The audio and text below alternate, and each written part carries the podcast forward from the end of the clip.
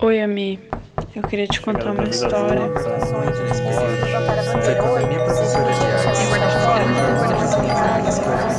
Isso foi só um dos armários que eu saí. Não foi nem o primeiro.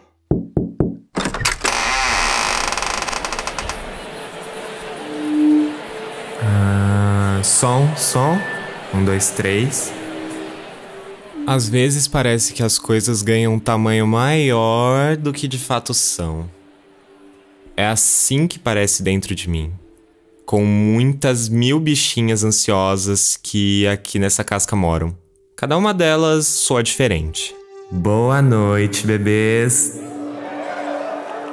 Até rola levar uma vida okzinha. Problema é quando do nada uma delas resolve nos brindar com a polêmica do nosso passado. Estou aqui representando a memória daquele dia em 2010, quando tu, sonâmbula, disse para sua família que queria homens.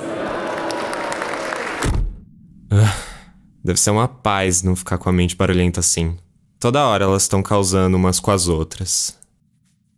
Nesses últimos tempos, a gente tem se perguntado quem é essa que nos tornamos. Não sei se por acaso, mas essa oportunidade de contar tudo num maravilhoso podcast apareceu. Eu vou deixar as coisas saírem, vai que alivia um pouco a panela de pressão que é essa cachola. Oi, galera, quem que é a primeira a falar? Era 2002, bem no meio da Copa, de férias com meus pais. No hotel, tinha essa outra criança da mesma idade, acho, com uns 7 ou 8 anos. Ela parecia doce e tinha um cabelão. Fiquei atraída e um pouco chonadinha. Eu cheguei nela e disse: Você é muito bonita. A resposta foi a seguinte: Eu sou um menino. E me deu um tapão. Mesmo assim, eu continuei a finzinha dele. Só que agora eu me sentia estranha Laudo. Criança viada.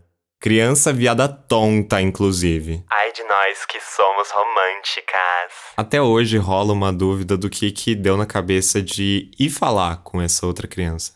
Em algum lugar bate uma coisa de, entre aspas, ensinamentos do que é ser homem. E eu acho que isso é mais uma armadilha na real.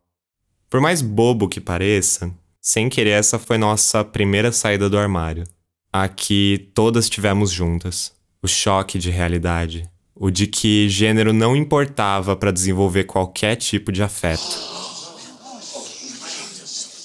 A estranheza é só mais uma marca do que a gente acha que não pode ser aceito.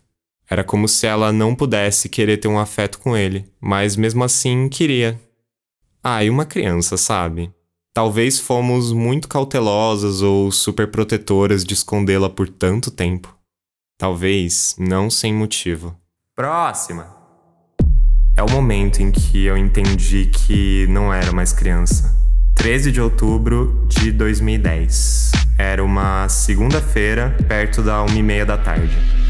Minha mãe entra no quarto e pergunta com tom assertivo: Aonde você estava sexta-noite? Eu respondi que eu estava na casa do meu amigo, o Rocha. Ela pergunta de novo, mais brava, dando a entender que sabia que eu tinha mentido. Eu engoli seco e, quase que sem hesitar, me tremendo de medo, falei. Saí com a galera do Flash Mob pra dar rolê. Eu queria ficar com o menino e fomos no cinema junto com o pessoal. Duas semanas de silêncio depois, tivemos uma conversa séria na qual eu fui perdoada. Pela mentira. Cara, que B.O uma adolescente com 15 anos, no auge da puberdade, descobrindo seus rolês fora de uma escola e família na qual não se sentia segura de ser quem achava que era. Ela sabia que era bissexual, mas não podia nem pensar em deixar essa informação vazar. Sentia que precisava mentir. E encurralada, confiando demais, sofreu. 2010 foi um ano foda mesmo e não se deseja a outras que passem pelo que passaram algumas de nós. Uma delas, virgem iludida, quase sucumbiu à insistência do gay 10 anos mais velho querendo comê-la. Com as amizades mais experientes fingindo que não era nada enquanto observavam a situação. Outra, nerdinha tímida e carente, foi sincera demais com algumas pessoas. enquanto com outros colegas tentou esconder o que não conseguia. Terminou a escola pouquíssimo amigada. Uma última, a filha prodígio, entrou em coma profundo, tendo que escutar que seria levada num puteiro pelo próprio pai.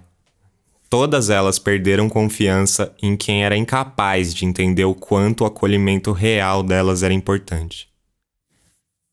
Durante um longo período depois, virou quase que uma constante que nos sentíamos indignas de proteção e afeto.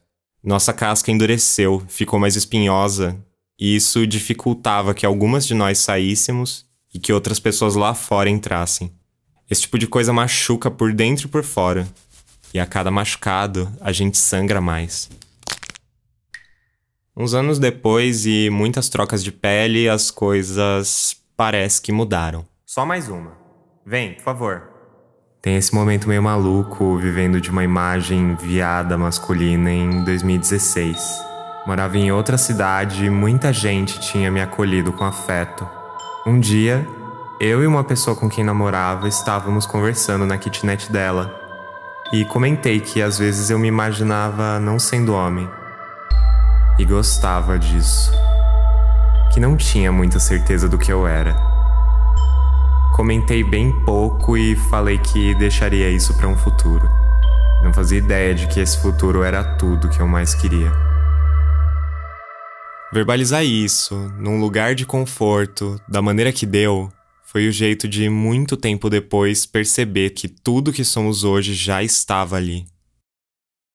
Em algum ponto de lá pra cá, essa masculina aí se perdeu no personagem. Foi osso entender tudo isso, mas a coragem de nos encontrar foi a nossa salvação. Hoje, somos uma pessoa, uma, uma travesti, num geral bem mais felizes com nós mesmas. Algumas coisas ajudaram, Parece que fica menos tenso quando temos como nos cuidar e quem nos cuide por perto. Os espinhos retraem e a casca afrouxa um pouco. Inclusive, algumas relações se curam. Às vezes essa sensação ainda parece ser uma coisa muito nova. E mesmo com as crisezinhas, mas seguimos sobrevivendo e curtindo o nosso babado. Até que tá mais leve mesmo. Essas que saíram são partes até ambíguas de quem nos tornamos, e quando elas entram em acordo, a gente celebra. Celebramos porque juntas nos entendemos como que podemos ser. Potência.